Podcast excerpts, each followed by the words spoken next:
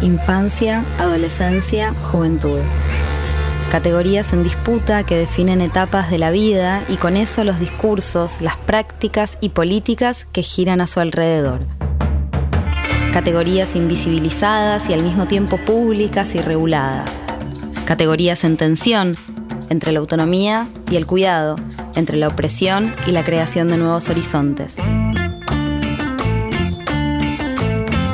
Niñeces Libres es un podcast que nace de las muchas preguntas que nos surgen en torno a estas categorías y a nuestro trabajo cotidiano en Aula Vereda.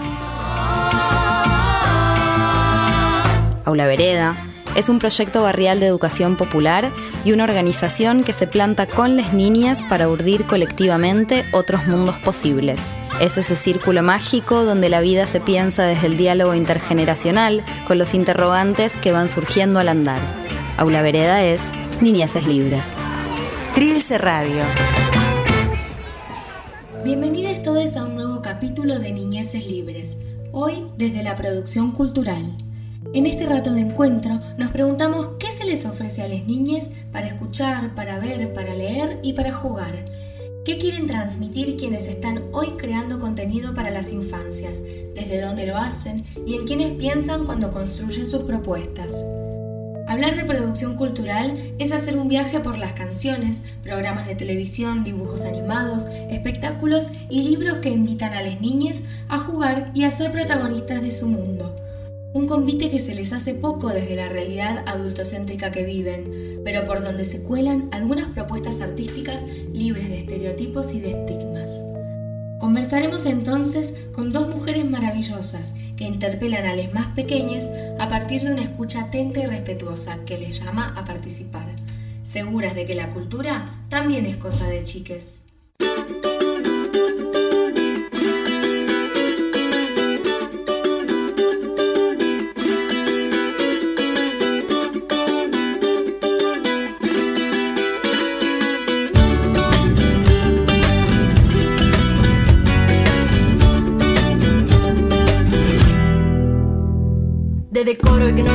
Mejoro en calidad si demuestro mis modos. Si no escondo entre los hombros mis dolencias. Si no escondo entre los hombres sus dolencias. La espontaneidad viene de herencia. Mil caras, me miran mil caras. Como si me entrevistaran, preguntarán: ¿Qué más buscarán? Dolencias de un bacán.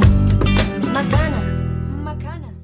Recién sonaba el tema Decise de mí, de Fémina, banda amiga que nos prestó su música para este podcast y les agradecemos con infinito cariño. Y para hablar de infancias libres desde la producción cultural, nuestras invitadas de hoy son Mariana Baggio y Nadia Fink. Mariana Baggio es cantante y compositora de canciones y cuentos para la infancia, da clases de música para grupos de niñas y también brinda capacitaciones para adultos que trabajan con niñas. Con ella aprendimos que podemos entrar a universos fantásticos a través de la música y de la imaginación. Nadia Fink es parte del queridísimo colectivo editorial Chirimbote y autora de la colección Antiprincesas, que no solamente visibilizó a las mujeres y disidencias en la historia, sino que inventó una nueva forma de conversar con las niñeces sobre todo lo que somos. Ambas se vienen plantando frente al bombardeo incesante de estímulos que ofrece hoy la cultura, entre la mercancía, las tecnologías y la inmediatez del placer, pero también trabajan desde los nuevos horizontes que estas mismas condiciones habilitan para el disfrute de la lectura, la música y el teatro. En este sentido, les preguntamos, ¿cómo caracterizan actualmente el campo cultural para las infancias? ¿A qué imagen de niñe suele apelar este campo? El campo cultural para las infancias en la actualidad Em, creo que igual fue variando bastante, ha mejorado comparado con hace al menos 10 años atrás, pero creo que todavía sigue hablando a niñas de clase media, media acomodada, apela a una mirada hegemónica de la niñez también, blanca, eh, heterosexual, ya desde la infancia, Em, se siguen manejando muchos estereotipos a pesar de que, de que hay un empuje de, que intenta cambiar las cosas. Entramos a una juguetería y vemos las cocinitas y los autitos separados por colores y por sexo género, digamos.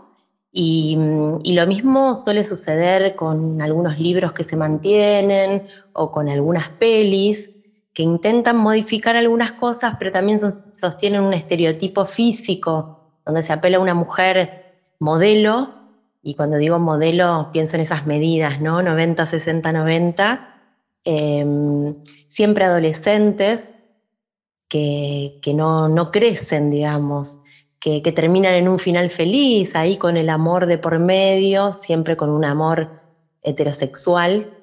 Em, bueno, creo que, que por ahí viene a lo que se está apuntando. Me cuesta hablar de un solo campo cultural para las infancias. Creo que conviven muchos en este momento y los separaría sobre todo en dos grandes grupos.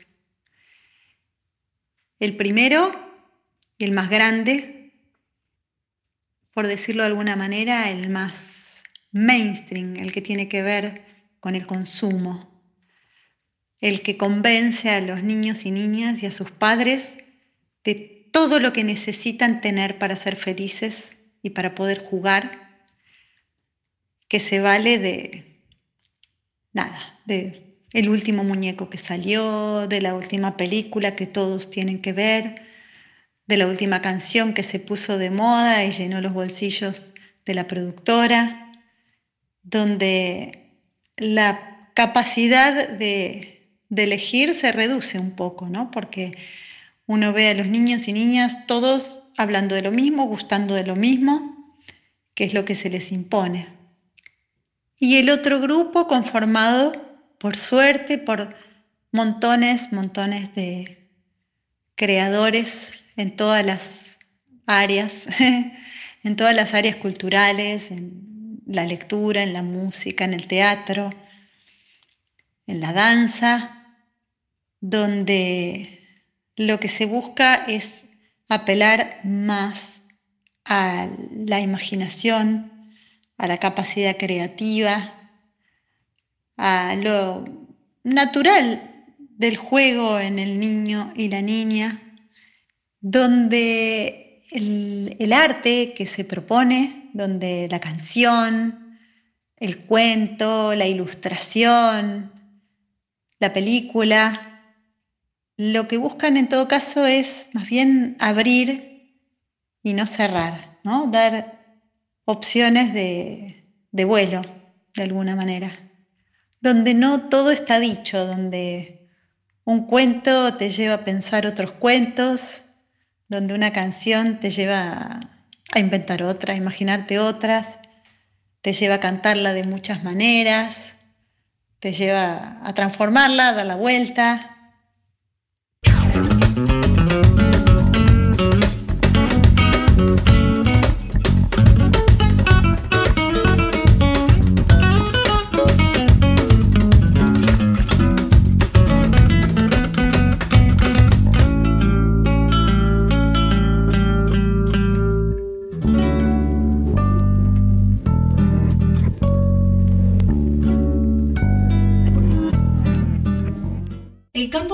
para las infancias tiene relieves específicos del quehacer artístico, atravesado por las tendencias macrosociales que nos habla del lugar que ocupan las niñas en nuestros imaginarios y prácticas. Niñez mainstream, niñez hegemónica, son formas constituidas desde el consumo y los estereotipos, pero también y por suerte convivimos con infancias llamadas a elegir, volar e imaginar desde lo popular de la cultura.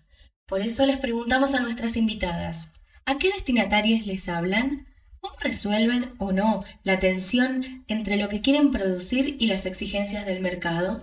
Desde mm, Chirimbote la idea que, tenemos es que los destinatarios, digamos, sean las infancias tratando de movernos en esas fronteras, o sea, correr esas fronteras que tienen que ver con separarlos en sexo o en género o incluso pensando en que las antiprincesas, los antihéroes, son latinoamericanas y latinoamericanos por algo, porque tratamos de que se pueda rodear de toda esta cultura, ese paisaje que nos caracteriza como pueblo. Eh, recuperar esa historia nos parece muy importante porque también parece que la cultura siempre termina viniendo desde afuera. Estados Unidos no es Latinoamérica, Europa tiene otra cultura y otra forma de mirar y de hecho han mirado siempre Latinoamérica con admiración o desprecio, con una mirada mucho más colonizadora.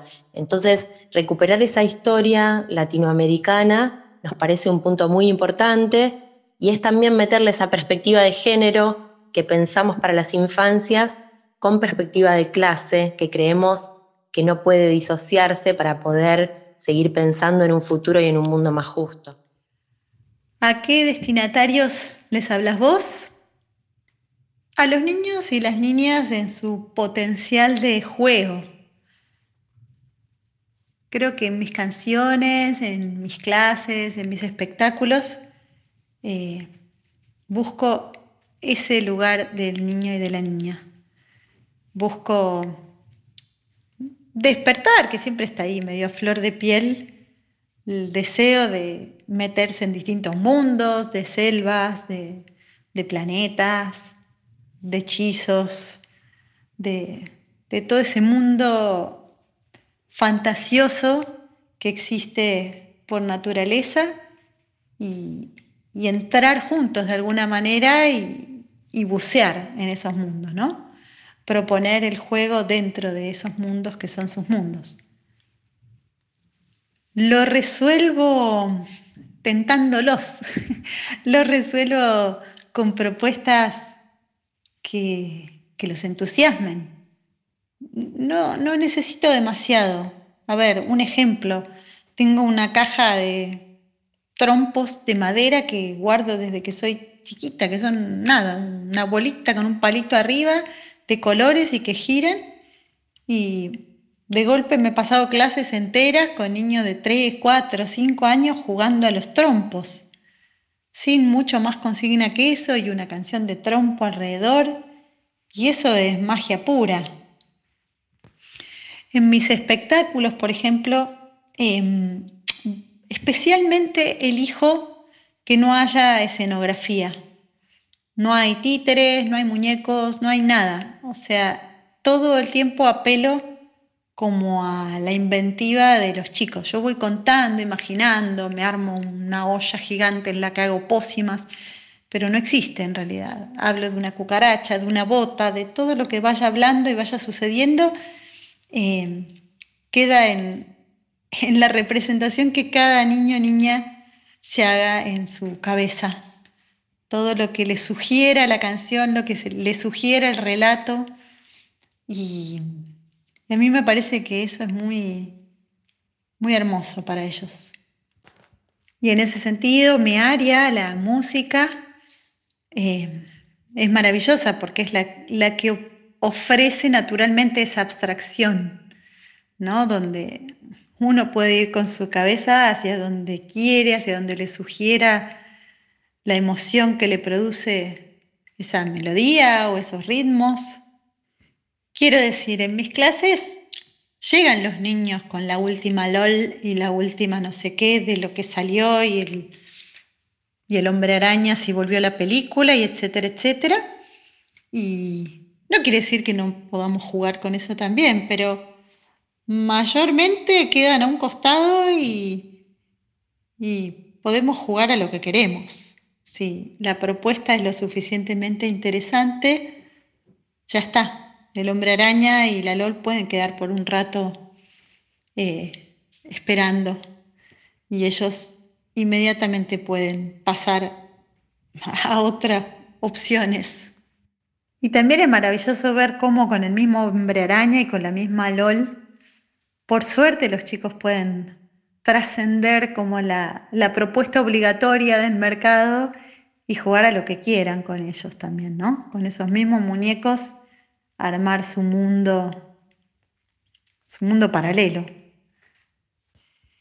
Y respecto de nuevo a cómo resuelvo la tensión entre lo que quiero producir y las lógicas exigencias del mercado, me parece importantísimo que siempre el niño o niña sienta mi respeto a sus cosas queridas, porque eh, esa niña quiere a su LOL, y ese niño quiere a su muñeco hombre araña y, proyecta muchas cosas en él.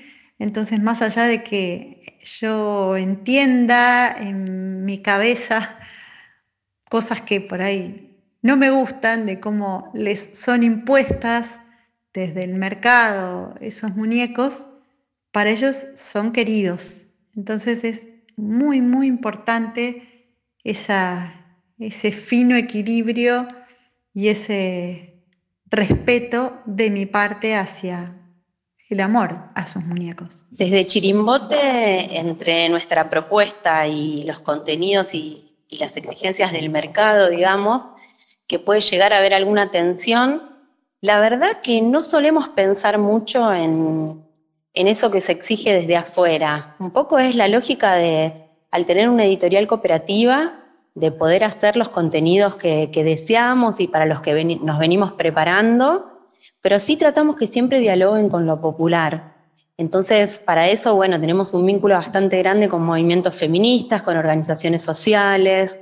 Eh, tratamos de no perder de vista eso, porque creo que es el feminismo que nos interpela y la niñez que nos interpela, la infancia que nos interpela. Em, sobre todo creo que, nos pasa eso. El mercado también es algo que, fue cambiando con este tiempo y que sobre todo creo que durante la pandemia la gente también se vuelca mucho a, comprar lo autogestivo, a pensar en, cómo se realizan los, los, proyectos, por lo menos estamos hablando de la clase media, que es la que más compra libros en un punto. Después tratamos de resolver que lleguen a los barrios populares y, a las escuelas y eso a través de donaciones, que es lo que también nunca intentamos perder de vista.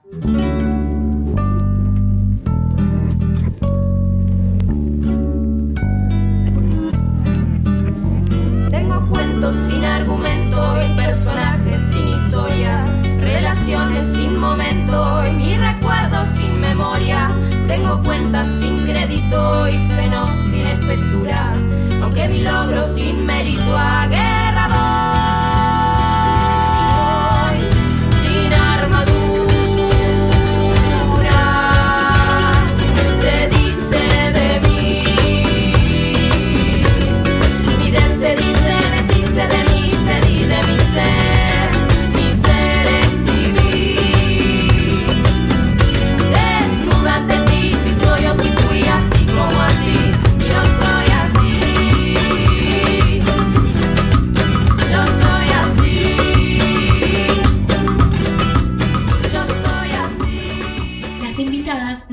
a esas infinitas posibilidades de creación que habitan en la cultura. Una cultura con perspectiva de género y clase, con el cuerpo en Latinoamérica, y donde el deseo sea lo que nos mueva a pensar nuevas propuestas que generen, en palabras de Mariana, ese fino equilibrio y respeto para alojar nuevos usos de los juegos y juguetes que escapen a lo que dicta el mercado. Estamos llegando al cierre y queremos agradecerles a Mariana y a Nadia por convidarnos esos mundos mágicos que construyen con les pibis, a Fémina por su música y a todos ustedes que están escuchando. Y ahora sí, una última pregunta antes de despedirnos. ¿Cuál es el lugar de la infancia en sus trabajos y cómo podríamos generar una participación más protagónica de las niñas en la cultura? El lugar de las infancias en mi trabajo en general tiene que ver con las infancias que me rodean, sobrinos, sobrinas y sobrinos postizos, ahijades, que tengo siete. Eh, hay un contacto permanente, pero desde lo lúdico, en realidad no los uso como estudio de mercado, sino que disfruto con ellos. En este momento, por ejemplo, mis sobrinos de 9 y 6 están a full con el Fortnite y mm, me parece que hay que acercarse desde todos los lugares, así que yo lo, miro cuando ellos lo juegan, también el Minecraft y, pienso cosas mm, y, revisamos la historia en YouTube porque tiene una historia muy mitológica, el, el Fortnite, entonces jugamos con esa historia, yo le hago preguntas y reviso esos personajes mitológicos que están metidos en un juego, en un videojuego tan comercial. Me parece que ahí ese cruce es muy interesante. Creo que sí es muy necesario que haya una participación más protagónica de las niñeces en la cultura. Em, Desde Chirimbote venimos tratando de, bueno, de generar esta participación de ida y vuelta con lectoras y lectores. Ahora, con la virtualidad, ha bajado un poco, pero de lo último que pudimos hacer antes de que esto, de que llegara el, aislamiento social obligatorio y la pandemia, eh, por ejemplo, estuvimos en una asamblea de niñes en Chile, en una plaza pública, en el medio de las revueltas, una plaza un poco más aislada, digamos, que la céntrica, pero se hizo una asamblea y fue muy hermosa. Em, también en las presentaciones de libros siempre hay intercambio y suelo ir también, tanto Pitu como yo, a, escuelas para, generar este ida y vuelta con, las niñas y, con las preguntas que tienen y las sugerencias y los que le van generando las lecturas de libros. Creo que, que de cualquier manera necesitamos darle más protagonismo a la niñez en general y, la cultura lo debe. Hoy hay muchas niñas produciendo cosas muy interesantes audiovisuales porque tienen muchas herramientas en los teléfonos y en las compus y me parece que hay que prestarle más atención a eso y buscar vías de, difusión independientes. Casi todo lo que hago tiene que ver con la infancia. En mi trabajo, ya que por un lado Doy talleres de música para niños y niñas, compongo canciones para niños y niñas, escribo cuentos, armo juegos, hago capacitaciones con docentes que trabajan con niños y niñas, así que siempre la infancia está dando vueltas en mi cabeza, va y viene, porque yo propongo, observo, me vuelve, vuelvo a dar vueltas, compongo una canción que después la canto con los chicos y chicas y, juego con ellos y eso a mí me devuelve nuevas ideas para hacer otra canción y es como una especie de rueda que se retroalimenta.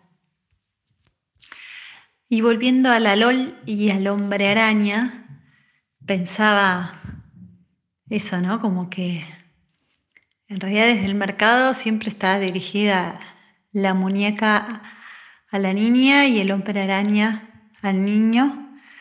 Y bueno, a mí me parece interesante lo que está sucediendo con eso, eh, donde se empieza como a abrir y por suerte el juego empieza a ser para todos.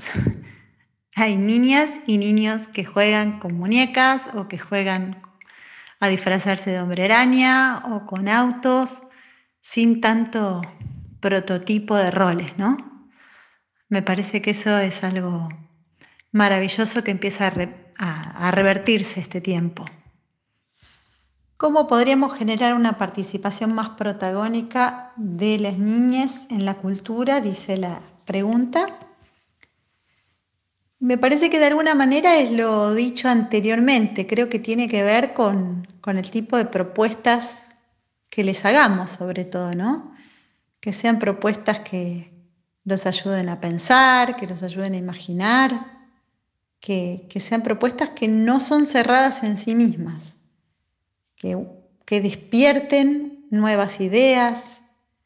Eh, bueno, Paca Paca es un, buen ejemplo, por ejemplo, de, otro tipo de mirada y otro tipo de, niños y otra manera de, distribuir la cultura y de acceder a, más niños y niñas de distintos lugares y de respeto a la diversidad. ¿Cómo lo vengo haciendo yo? Bueno, lo intento, no sé cuánto me sale. Pero me parece que sobre todo es desde un lugar de, de observación y de respeto. De respeto hacia el niño, niña y también de respeto a, a mí, a mí y al arte. Como que cada canción que salga, cada canción que armo y pasa a ser parte de un disco o se difunde, un cuento que escribo, eh, un juego que transmito a mis alumnos, yo misma lo vea con, disfrute, que a mí misma me guste, que sea algo que, que, que lo transmito y lo comparto porque, porque me gusta. porque me gusta, porque es querido y, y desde ese lugar lo quiero transmitir. Y no porque haya un estudio de mercado que dice que va a pegar. Vamos con esa que va a pegar. no porque haya reglas de la época que si uno las sigue, van. Son mis propias reglas eh, las que me llevan a redondear una canción o un cuento que quiera compartir con un niño o una niña.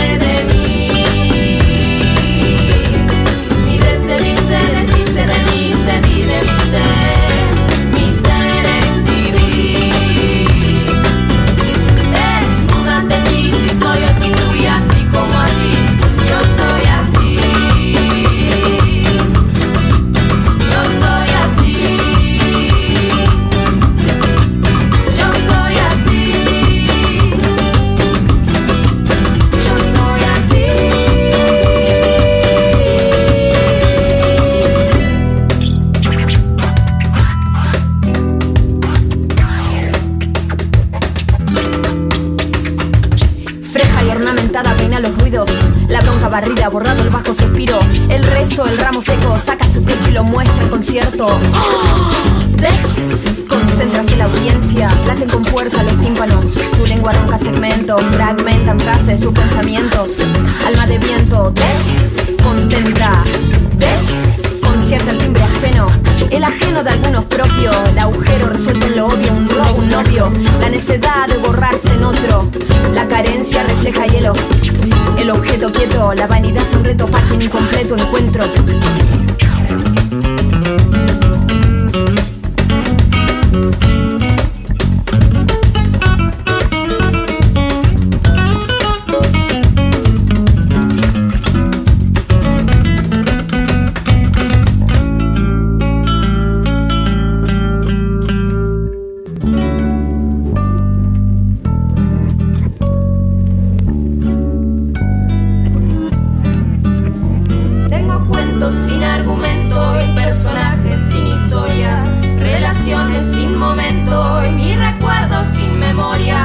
Tengo cuentas sin crédito y senos sin espesura, aunque mi logro sin mérito a